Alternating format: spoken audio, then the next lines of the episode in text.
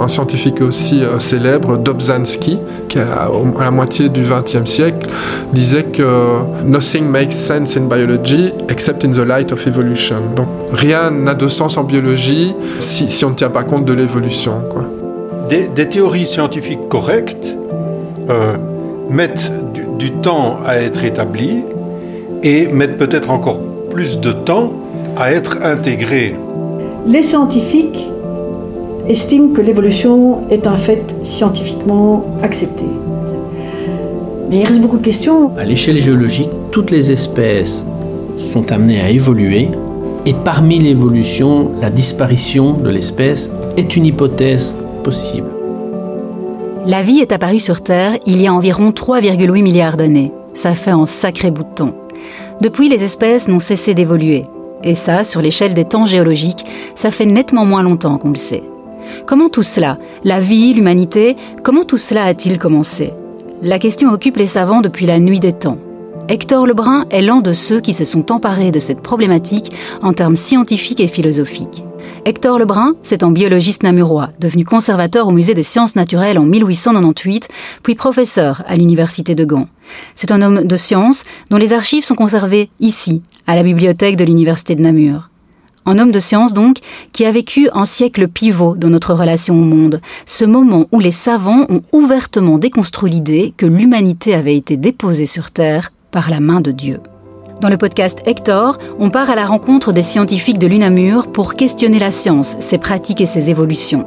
Avec eux aujourd'hui, on va s'emparer de cette question ancestrale qui n'a eu de cesse de hanter l'esprit de l'homme, celle de son origine. On va remonter à l'époque du déluge, des dinosaures, de Darwin.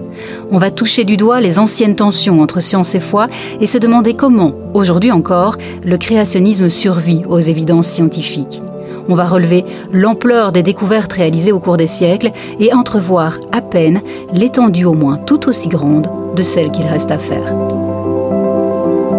Hector, le podcast qui questionne la science, les pratiques et les positionnements scientifiques. Réalisé par Céline Raz et le service audiovisuel de l'UNAMUR pour l'Institut Moretus Plantin.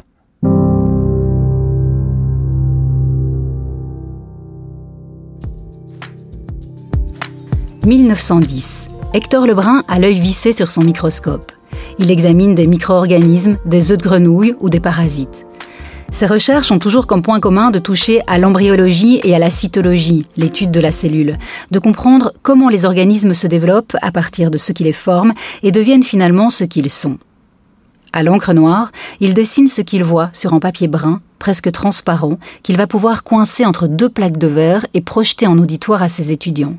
Il adore utiliser la lanterne magique, cet instrument qui, en ce début de XXe siècle, cartonne dans les milieux artistiques, mais qui permet aussi, depuis quelques années, d'illustrer les exposés et les conférences. Demain, dans son cours d'anatomie comparée à l'université, université de Gand encore peuplée de professeurs et d'étudiants francophones, il abordera la question de l'évolution. Il dira La question que nous avons à résoudre est la suivante. Comment les êtres vivants sont-ils arrivés jusqu'à nous? Existaient-ils au commencement tels qu'ils sont aujourd'hui? Leurs ancêtres étaient-ils semblables à leurs rejetons contemporains?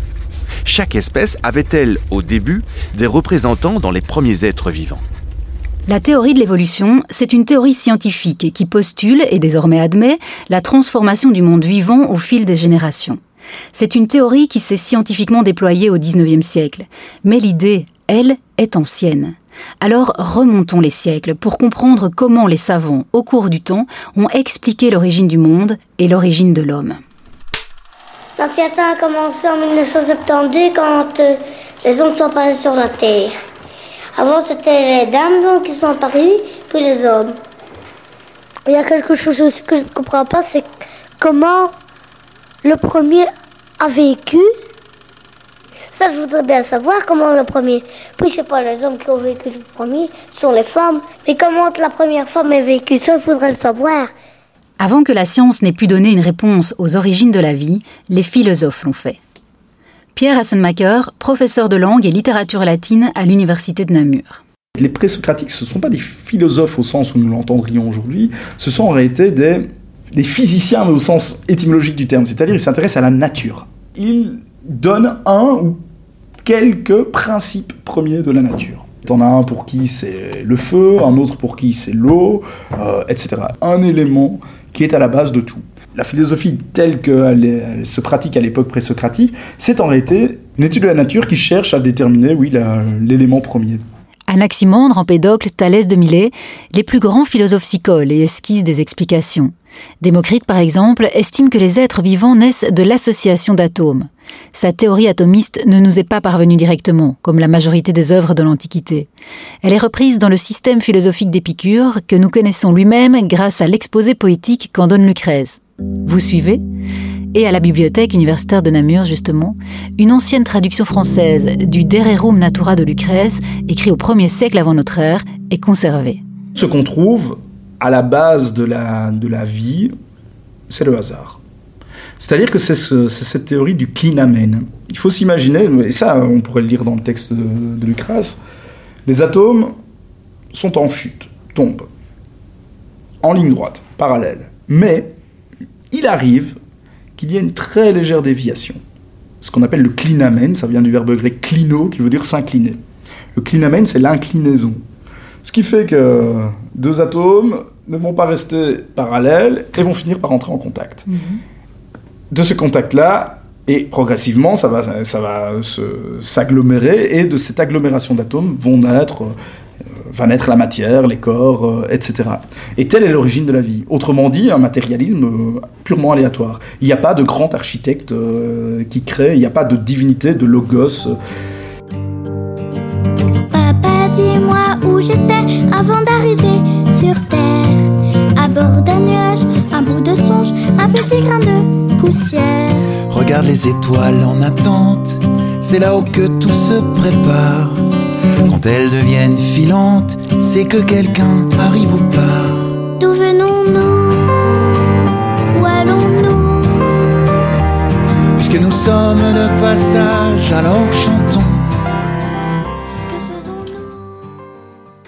Ensuite Aristote au IVe siècle avant notre ère un des plus influents philosophes grecs et le premier naturaliste dont les écrits nous sont parvenus.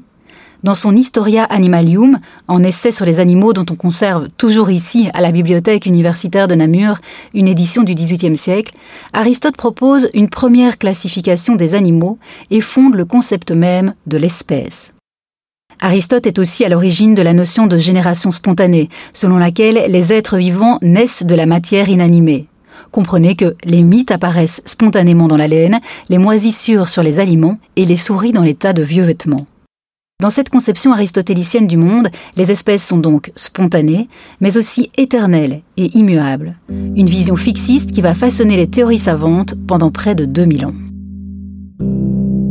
Et oui, car dès le début du Moyen Âge, le christianisme devient la religion de l'empereur et de l'Empire romain.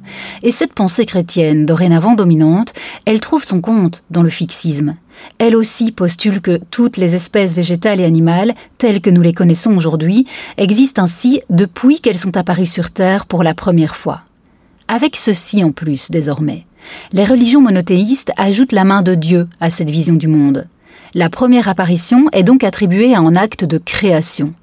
Et voilà que le fixisme devient créationnisme. C'est le récit de la Genèse.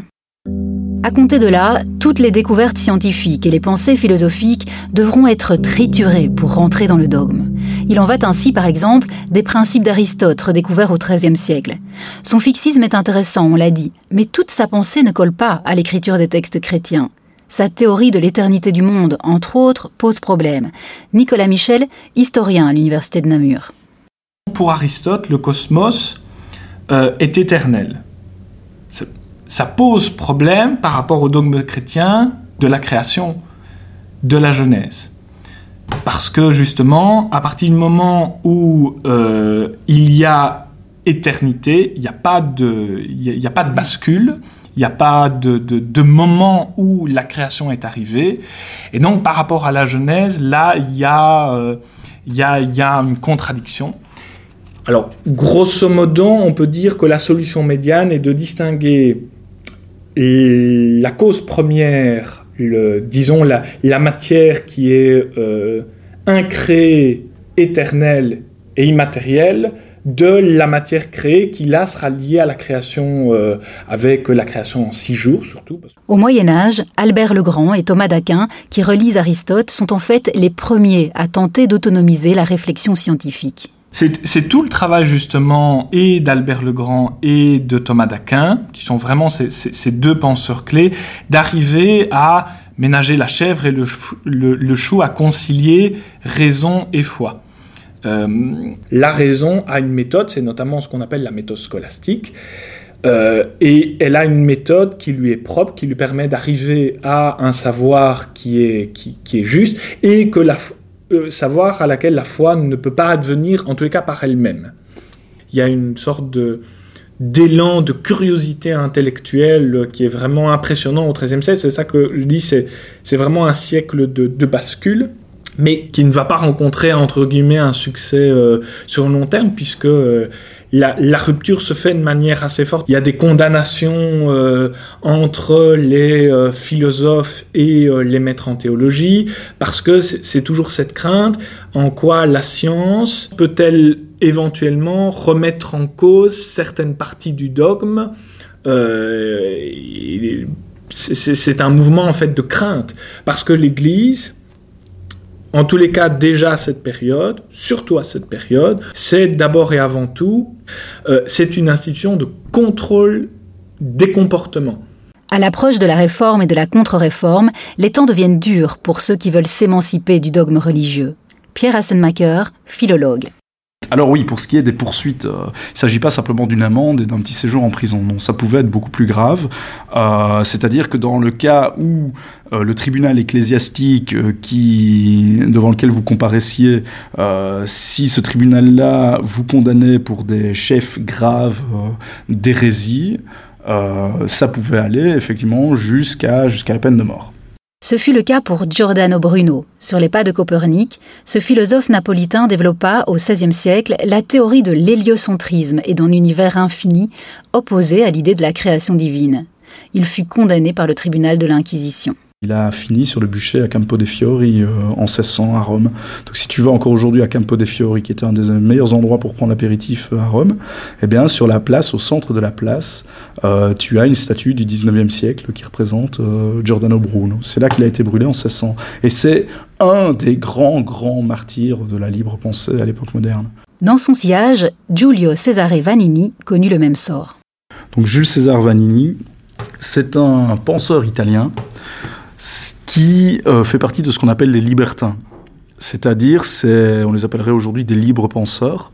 Euh, il s'est intéressé effectivement à la notion de l'évolution, et là à nouveau arrive à des hypothèses qui sont parfaitement incompatibles avec, euh, avec la création du monde et de l'homme selon, selon la, croyance chrétienne, ou biblique de manière générale.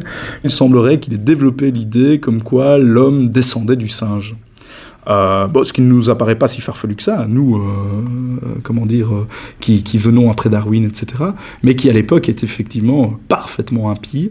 Penché sur un texte de Vanini disponible à la BUMP, Pierre Hassenmacher raconte les nuances de ce procès. Vanini n'a pas été brûlé pour ses textes blasphématoires, il aurait pu, vu leur contenu, mais il a été attrapé et condamné sous une autre identité. Qu'importe, à ce Pomponio Lucilio, le tribunal reprochait aussi son parti pris antichrétien. Il a été reconnu coupable, selon des sources plus ou moins proches de, l'événement, de crimes d'athéisme, blasphème, impiété et autres crimes. Le autre crime, on ne sait pas exactement, est-ce que c'était ses mœurs, ça on ne sait pas très bien. Et il a effectivement été condamné au bûcher.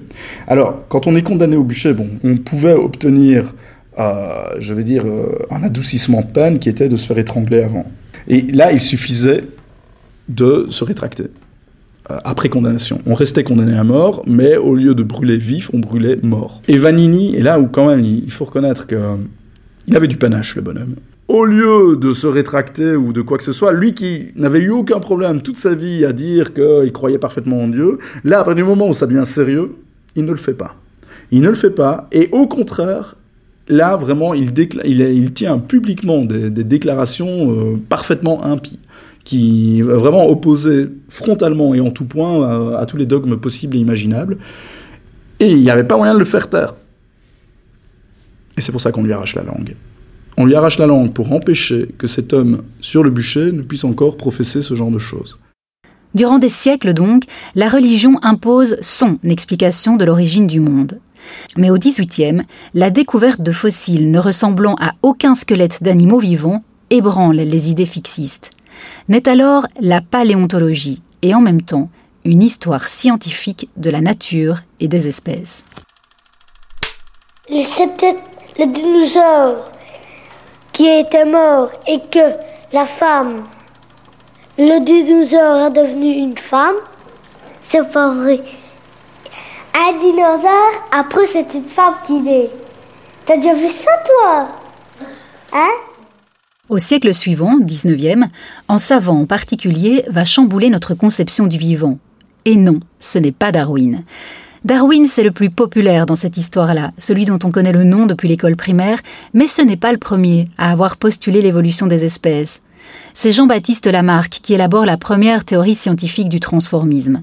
Ce naturaliste français explique que les populations d'êtres vivants qui peuplent aujourd'hui la Terre proviennent par évolution de populations ancestrales différentes. Mais là, il y a vraiment, c'est vraiment un relevé systématique euh, d'une classification du vivant, en fait. Euh. Frédéric Sylvestre, professeur de biologie à l'UNAMUR. Lamarck est un personnage, est un, scientifique brillant qui a eu énormément d'idées, qui a, développé énormément de concepts. Et ce pourquoi on retient son nom a priori, c'est euh, ce qu'on appelle euh, le concept d'hérédité des caractères acquis. Donc l'hérédité des caractères acquis, ça veut dire que euh, un organisme va acquérir de nouveaux caractères en fonction de son environnement et va le transmettre à ses descendants. L'exemple qui est souvent repris dans les cours, etc., c'est les, girafes, par exemple, qui ont eu... Euh, bah, il y a des arbres euh, dont les feuilles se sont trouvées de plus en plus haut, et ces girafes, pour continuer à se nourrir, devaient allonger leur cou pour pouvoir attraper les feuilles. Et donc, pour la marque, le caractère acquis, c'est sur la girafe, le cou va s'allonger petit à petit pour toujours attraper les feuilles. Et le deuxième point clé, c'est que ce cou qui s'allonge va être transmis aux descendants de la girafe. Ça, c'était vraiment le, concept euh, de base. Hmm, la théorie est séduisante.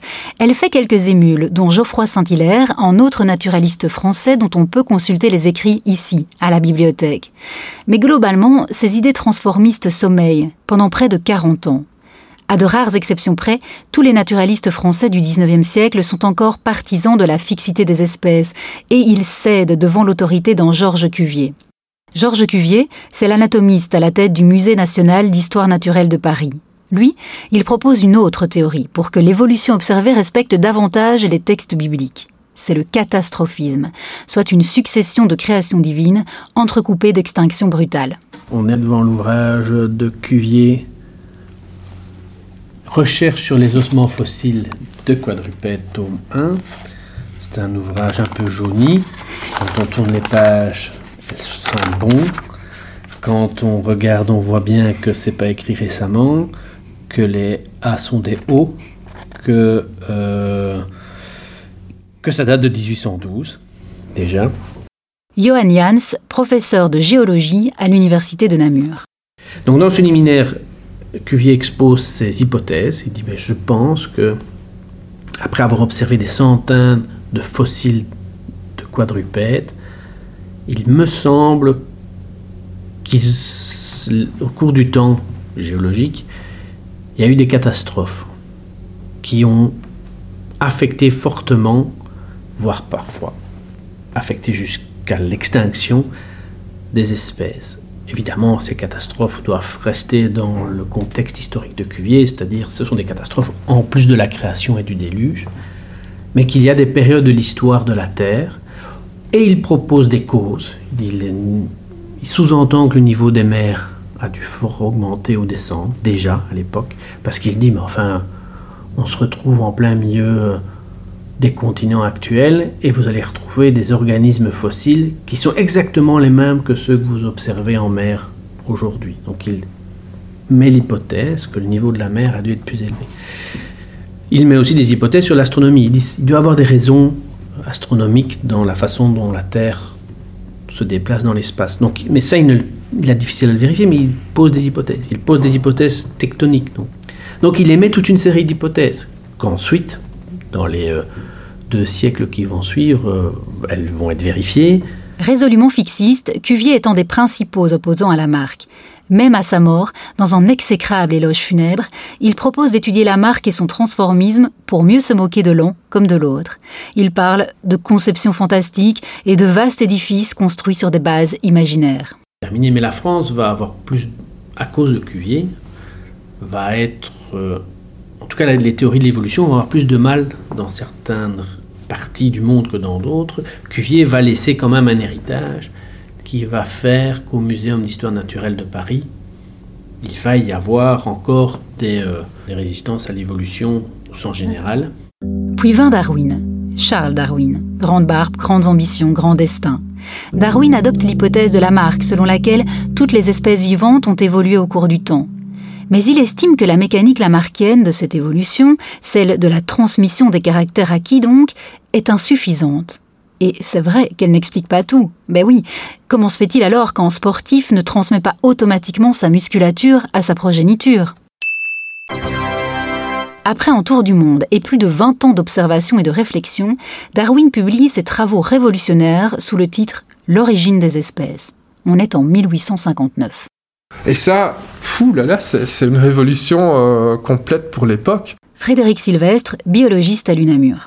Donc Darwin, lui, il a amené d'autres choses et il a amené surtout le concept de la sélection naturelle qui a été vérifié, revérifié, re-revérifié sur le terrain également en laboratoire, donc euh, en faisant des expériences, on peut recréer de la sélection naturelle, qui est alors sélection artificielle à ce moment-là, puisque l'homme est derrière, mais ça revient au même. Et donc pour Darwin, en fait, la girafe va allonger son cou, bien sûr, c'est tout comme la marque, c'est pour répondre à un changement de l'environnement. Et il y a donc cette transformation de l'organisme. Mais pour Darwin, c'est une transformation graduelle qui se fait de génération en génération. En fait, pour la marque, l'individu girafe va allonger son cou, et puis il va transmettre ce caractère aux descendants. Pour Darwin, c'est pas comme ça que ça se passe. Pour Darwin, il y aura dans une population de girafes certaines girafes qui auront par hasard un cou plus long et d'autres qui auront par hasard un cou plus court. Celles qui auront le cou plus court, elles n'atteindront pas les feuilles. Celles qui auront le cou plus long, elles vont atteindre ces feuilles. Et donc, celles qui n'ont pas atteint les feuilles, ben, elles vont mourir de faim. Et donc, si elles meurent de faim, elles ne, peuvent, elles ne, peuvent, pas se reproduire, et donc elles ne peuvent pas participer à la génération suivante. Tandis que celles qui ont survécu vont participer à la génération suivante, vont se reproduire. Et donc, l'hérédité des traits du trait euh, taille du cou va être transmise à la génération suivante. Et donc à la génération suivante, qu'est-ce qu'on va avoir? On va avoir proportionnellement la longueur du cou de la population de girafes qui va être plus grande. Parce qu'il y aura plus de girafes avec un long cou qui se seront reproduites. Lamarck avait tort, Darwin avait raison, ça, ça se résume à ça? Ça, c'est vraiment le gros cliché. Darwin avait raison, Lamarck avait tort, c'est beaucoup plus compliqué. D'abord, Darwin n'avait pas raison pour euh, et Lamarck n'avait pas tort pour tout. Euh, néanmoins, voilà, c'est ce qui est ressorti de, l'histoire et, de ce qu'on résume de l'histoire. Alors d'abord, il y a historiquement, donc il y, a eu des mouvements qu'on appelle le néo-lamarckisme, euh, qui est né à la fin du 19e siècle, euh, qui, qui, a repris les idées de Lamarck déjà à ce moment-là, mais c'était surtout pour s'opposer aux idées de Darwin. Donc c'était surtout pour remettre en question le darwinisme et la théorie de l'évolution, la sélection naturelle, etc., euh, qui ont été finalement aussi euh, désapprouvés. Et c'est pile dans ce mouvement-là qu'on retrouve Hector Lebrun. Notre scientifique namurois s'inscrit dans la lignée de Lamarck, dont il admet le transformisme, et prend distance avec Darwin. Il rejette sa mécanique de l'évolution, celle de la sélection naturelle. Lebrun reconnaît la valeur du savant anglais, son intégrité, sa droiture, l'importance de son œuvre scientifique et son rôle dans le triomphe des idées évolutionnistes. Mais quand même, à son propos, il a des termes durs. Il parle de conjoncture vide, d'affirmation gratuite, de banalité optimiste. Il a écrit un bon roman dans lequel la vertu est récompensée et la victoire acquise aux plus courageux. Ce sont là autant de phrases à portée plus ou moins générale, des considérations qui apparaissent plausibles au premier abord, mais qui s'écroulent quand on essaye de les appuyer sur des faits observés ou sur des chiffres. Non, tout ne se passe pas dans la nature d'une manière aussi simpliste que Darwin a cru l'avoir découvert et ni lui ni aucun de ses successeurs ne nous ont apporté la preuve irréfutable que leurs suppositions ou leurs conjectures correspondaient à la réalité. À cette époque, Lebrun n'est pas le seul à remettre en cause Darwin. Si le savant anglais a vu la théorie de l'évolution être acceptée par la communauté scientifique de son vivant, sa théorie sur la sélection naturelle, elle, elle dut attendre les années 1930 et le développement de la génétique pour être généralement considérée comme l'explication essentielle du processus d'évolution. Darwin a été plus rapide que la science, en quelque sorte. Mais il n'y a pas que cela. Ce qui dérange bon nombre de savants de son temps, on y revient, c'est que cette sélection naturelle, elle est liée à la notion de hasard et donc qu'elle contredit la finalité du monde vivant célébrée par les dogmes religieux. Et ça, Hector Lebrun, ça chipote. Le biologiste namurois est profondément croyant. Il publie dans les très catholiques revues néoscolastiques de philosophie ou revues des questions scientifiques. Dans ses conférences, il cite le pape Léon XIII, en latin. Sur le coin supérieur droit de ses feuilles de notes, dans un réflexe jésuite qui lui vient de ses années au collège Notre-Dame de la Paix à Namur, il écrit AMDG, Ad Maiorem Dei Gloriam, à la plus grande gloire de Dieu. Il faut savoir que le contexte à l'époque, c'était un contexte qui était beaucoup plus religieux que, que maintenant, et, et, des religions euh, qui, qui, qui dictent un petit peu la vie de la société. Frédéric Sylvestre, biologiste. Donc le fait qu'il y ait évolution allait à l'encontre des idées religieuses qu'il y a un Dieu au-dessus, et puis l'homme, et puis euh, les autres espèces, et que euh, penser que l'homme a évolué à partir d'autres espèces, et notamment des, des singes ou des primates, ben, c'était choquant pour la pensée à l'époque qui était que l'homme était supérieur à tout et qu'il n'avait rien en commun avec un singe, par exemple. Même si ça, c'est une erreur. Darwin n'a jamais dit que l'homme descendait du singe, mais que l'homme et le singe ont un ancêtre commun, en fait, qui est relativement proche. Et puis qu'ils ont formé des lignées qui ont évolué différemment. Mais donc, ce sont des cousins, si vous voulez. Euh, mais ça, c'était extrêmement euh, difficile à accepter par la pensée euh, de l'époque. Ainsi, M. Darwin ne croit pas en la Sainte Bible. Il prétend qu'Adam et Ève ne sont pas les premiers ancêtres de l'homme. L'homme descendrait... Eh oui, l'homme descendrait du singe.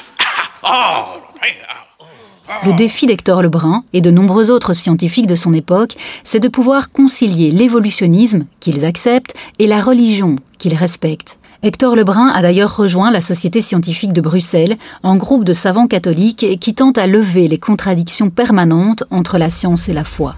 Il écrit Il n'y a plus maintenant aucune raison sérieuse d'ignorer la théorie de l'évolution. J'estime qu'en cette matière, plus qu'en toute autre, l'attitude de l'autruche est entièrement dépourvue d'élégance et d'opportunité.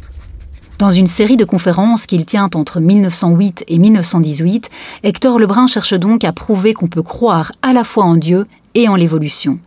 Mieux, il considère que cette théorie de l'évolution est une preuve supplémentaire de l'ingéniosité divine le spectacle d'une seule cellule étudiée au microscope avec un esprit vraiment scientifique est une preuve aussi convaincante de l'existence de Dieu et de sa toute-puissance que les plus forts raisonnements des philosophes.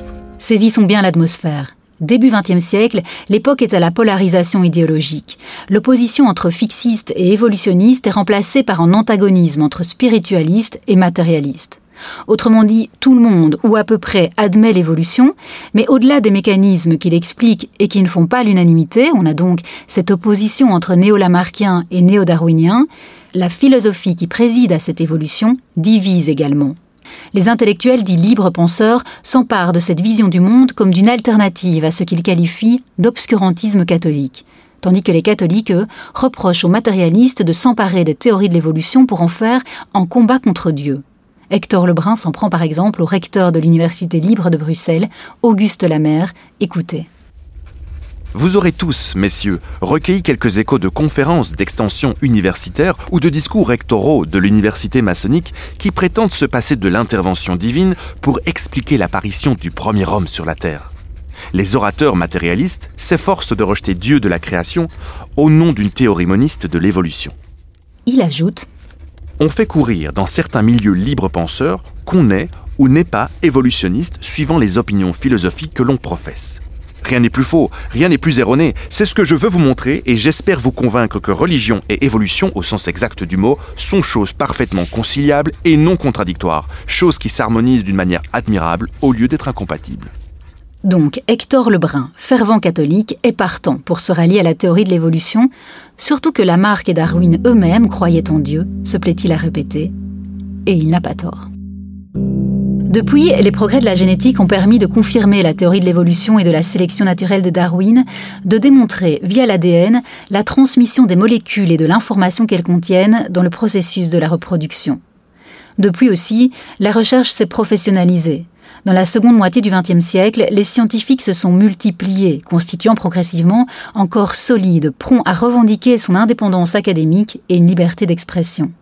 Et ce, aussi à l'égard des autorités religieuses. Celles-ci d'ailleurs, en parallèle et en renfort, ont admis une nouvelle lecture de la Bible. On peut très bien croire profondément à la création, euh, la création au sens théologique du terme. Dominique Lambert, philosophe des sciences à l'UNAMUR. La création, c'est pas expliquer quelque chose qui existe par une autre chose qui existe dans l'univers, c'est expliquer la source de l'existence. Donc je peux très bien dire Dieu a posé dans l'existence un monde qui se déploie par le hasard. Petit à petit, euh, si on peut regarder dans l'histoire de l'Église catholique, euh, petit à petit, euh, un changement, on pourrait dire à partir des années 50 déjà, Pie XII dit, mais du point de vue de la science, on peut admettre que le corps de l'homme puisse être expliqué par, finalement par l'évolution. Jean-Paul II en 96 dit clairement le darwinisme n'est pas est plus qu'une hypothèse, c'est vraiment une théorie importante. On est aussi euh, à l'époque, euh, quelques années avant, 1979, c'est l'affaire de Galilée. Nicolas Michel, historien. Jean-Paul II mandate euh, une commission de l'Académie pontificale des sciences pour revoir tout le procès de l'affaire de Galilée. Et en 1992, il y a une reconnaissance public des erreurs de l'Église. L'Église se rend tellement compte que le, fossé se crée de plus en plus entre une société où euh, euh, on est dans le progrès pour le progrès, etc., où la science va tellement vite aussi, euh, elle, est en porte-à-faux par rapport à ça, et elle essaye de revenir dans la course en disant on a aussi quelque chose à apporter on, ne renie pas la, validité de la méthode scientifique et surtout, c'est important, il le dit, son autonomie par rapport à la foi. Il revient à ce que euh, Albert le Grand disait, deux ordres différents. Il ne peut pas y avoir collusion entre les deux. La question de l'évolutionnisme ne pose plus comme tel de problème. la, seule chose qui pourrait poser problème, c'est de dire la réalité profonde de l'humain, par exemple, euh, serait uniquement explicable à partir du, substrat physico-chimique. Euh, alors que, d'une certaine manière, la théologie catholique aujourd'hui dirait, euh, d'une certaine manière, tout s'explique par le cadre évolutif. Donc on ne va pas voir certainement un ange qui va arriver ou Dieu qui met son doigt, etc. Mais, en même temps, il y a, y a, comme une profondeur métaphysique mais alors, si tout le monde est d'accord, pourquoi parle-t-on toujours de théorie de l'évolution, comme s'il s'agissait d'une hypothèse parmi d'autres? En fait, le terme théorie en science signifie modèle explicatif. Ainsi parle-t-on aussi de la théorie de la gravitation, par exemple, sans que cette réalité-là, de la gravité, ne fasse débat. Pourtant, l'évolution biologique, malgré le solide consensus scientifique, est encore l'objet de controverses il existe des courants religieux anti-évolutionnistes, des créationnistes juifs, musulmans ou chrétiens pour qui Dieu est le seul créateur. Johann Jans, géologue. Le créationnisme, c'est simple à comprendre. Si on commence à parler de Cuvier, qui à telle époque parlait de catastrophes naturelles, en plus de la création et du déluge, et que Lamarck parlait de transformisme mais qu'il n'y avait pas encore la nation de Jeanne, puis que va arriver Darwin qui va proposer que ce soit une évolution mais quand on passe d'une génération à l'autre. C'est compliqué tout ça, madame. Si je vous dis que tout a été créé au huitième jour ou à tel moment, c'est simple. Dans cette onirique épopée, cette aventure où nous n'avons pour bagage que des hypothèses dans cette infinie voie lactée où nos cœurs battent à l'unisson, les voyages forment la genèse.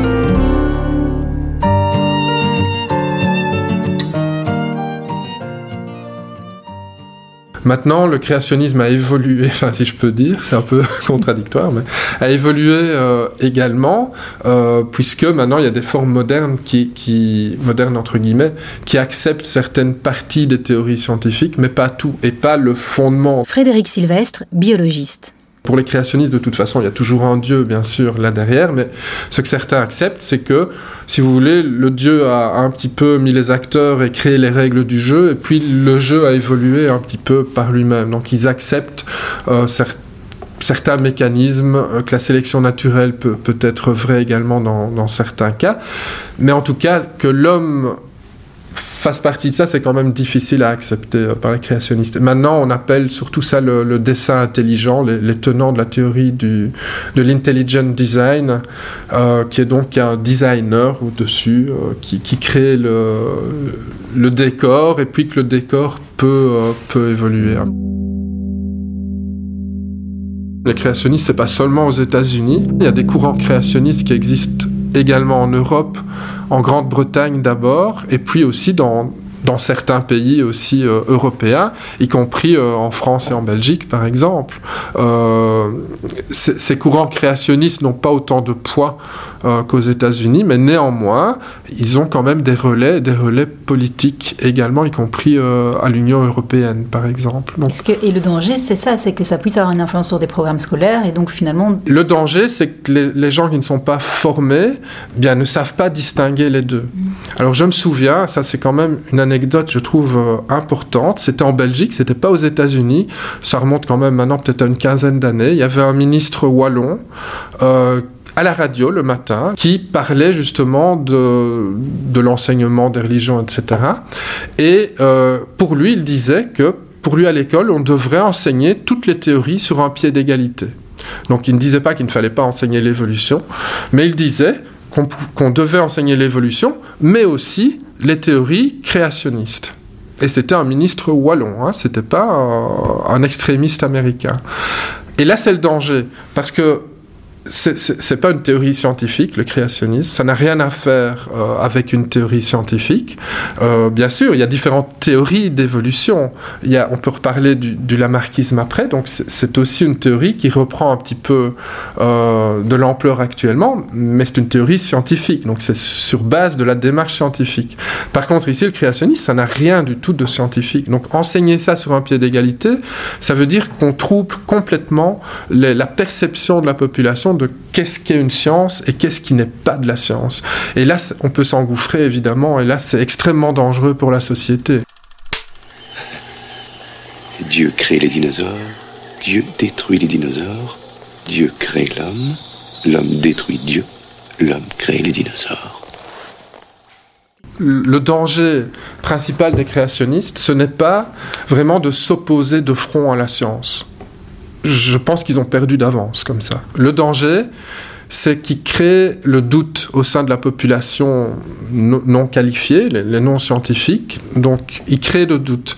Et le doute est créé en, justement en, euh, lorsque la population ne sait plus faire la part des choses entre ce qui est une théorie scientifique et ce qui est ce qu'on appelle souvent maintenant de la pseudoscience, c'est-à-dire en fait tenter de se faire passer pour science quelque chose qui ne l'est pas du tout. Donc expliquer ce que la science ne sait pas expliquer avec des, choses qui n'ont pas été vérifiées par la méthode scientifique. Donc, il reste des choses inexpliquées. Et ça, les scientifiques ne le cachent absolument pas.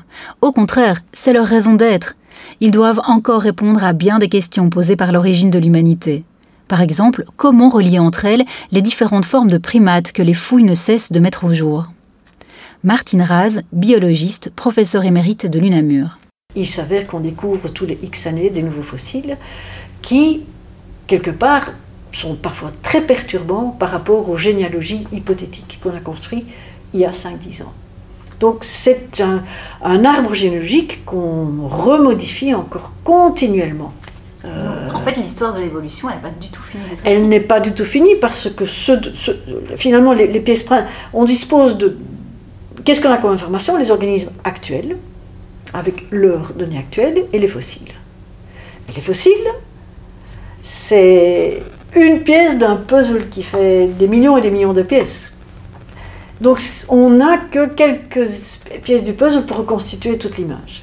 Parce que la fossilisation est quelque chose d'improbable et, en plus l'évolution est quelque chose de foisonnant. C'est-à-dire qu'au départ on pensait que c'était tac tac, celui-ci donne celui-ci qui donne celui-ci. Mais c'est pas du tout comme ça. En fait c'est foisonnant avec plein de branches qui, s'éteignent.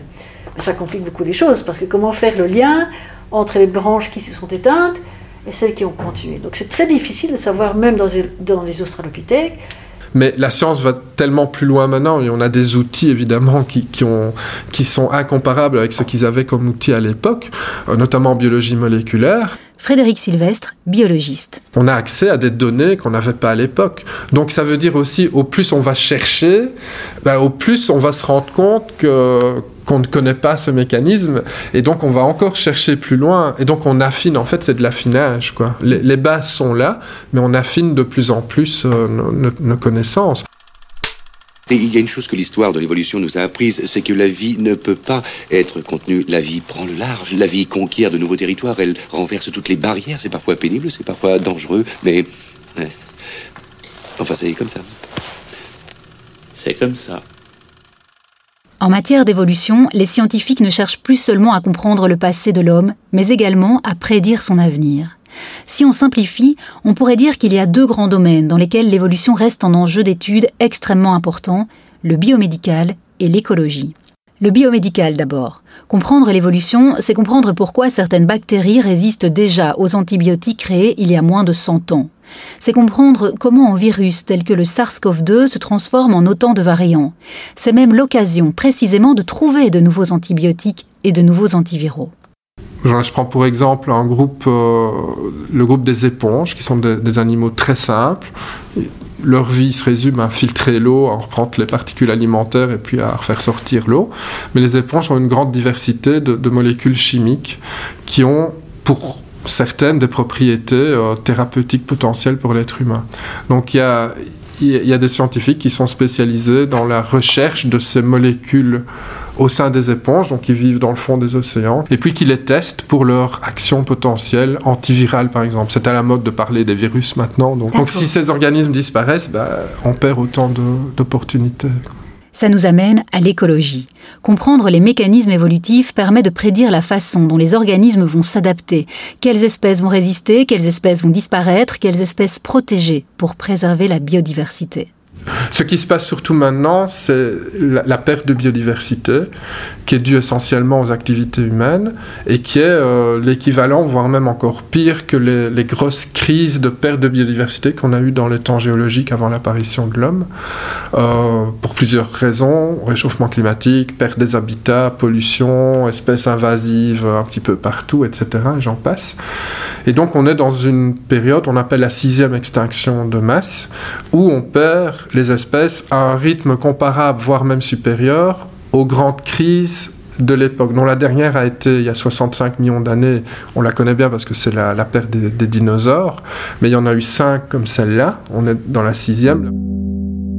Maintenant, savoir que ces extinctions de masse ont duré des centaines de milliers d'années, voire euh, plusieurs millions d'années. Donc à l'échelle géologique, c'est très court, mais nous, à l'échelle humaine, euh, ça nous paraît immense. Quoi. Nous, pour cette extinction-ci, on en est encore, il y, a, 150 ans que ça a commencé avec la révolution industrielle, et, donc on peut encore corriger le tir. On peut encore, en prenant des, décisions adéquates euh, maintenant, améliorer la, conservation et améliorer sur le long terme la, la préservation des espèces, en sachant qu'on va encore, même avec toutes les mesures qu'on peut prendre, on va quand même encore en perdre énormément hein, dans les, dizaines d'années qui viennent. Donc on résume. Comprendre l'origine de l'homme sur Terre est une quête scientifique et philosophique ancestrale. La vision du monde a différé de siècle en siècle, mais longtemps la religion a étouffé les tentatives et les tentations de concevoir le vivant en dehors du prisme de la création. Au XIXe siècle, Lamarck puis Darwin bousculent deux millénaires de fixisme. Il y a bien quelques résistances, mais ces révolutionnaires entraînent tout de même sur la voie de l'évolutionnisme la majorité des savants de leur temps. Concilier science et foi devient le défi des spiritualistes comme Hector Lebrun, jusqu'à ce que l'Église elle-même lève le dilemme. La science explique le vivant, la religion, pour ceux qui le veulent, lui donne un sens. Autrement dit, en moins de deux siècles, la situation s'est renversée. Si jusqu'à l'aube du XXe siècle, la science a dû se plier au dogme religieux, c'est le discours religieux qui s'est ensuite redéfini face aux évidences de la science. Une science qui n'en finit plus de progresser. Vers 1930, la génétique est venue prouver la théorie de la sélection naturelle est ainsi née la théorie synthétique de l'évolution. Et depuis lors, les découvertes de l'épigénétique, cette discipline de la biologie qui étudie la nature des mécanismes modifiant l'expression des gènes, eh bien ces progrès ne permettent pas seulement d'affiner notre connaissance de l'évolution, ils ouvrent l'horizon des possibles. Qu'on se le dise, les scientifiques n'ont pas fini d'écrire la grande histoire de la vie, ni de faire évoluer encore la théorie de l'évolution. Hector, le podcast qui questionne la science, les pratiques et les positionnements scientifiques. Réalisé par Céline Raz et le service audiovisuel de l'UNAMUR pour l'Institut Moretus Plantin. Avec la participation de Raphaël Volon et Alexandre Rollman avec des extraits de l'émission Journal de classe de Wilbur Le production RTBF Arte de 2002 partagée par la Sonoma, avec des extraits aussi du film Jurassic Park de Steven Spielberg, du dessin animé Il était une fois les découvreurs et de la chanson Le Grand Voyage d'Aldebert.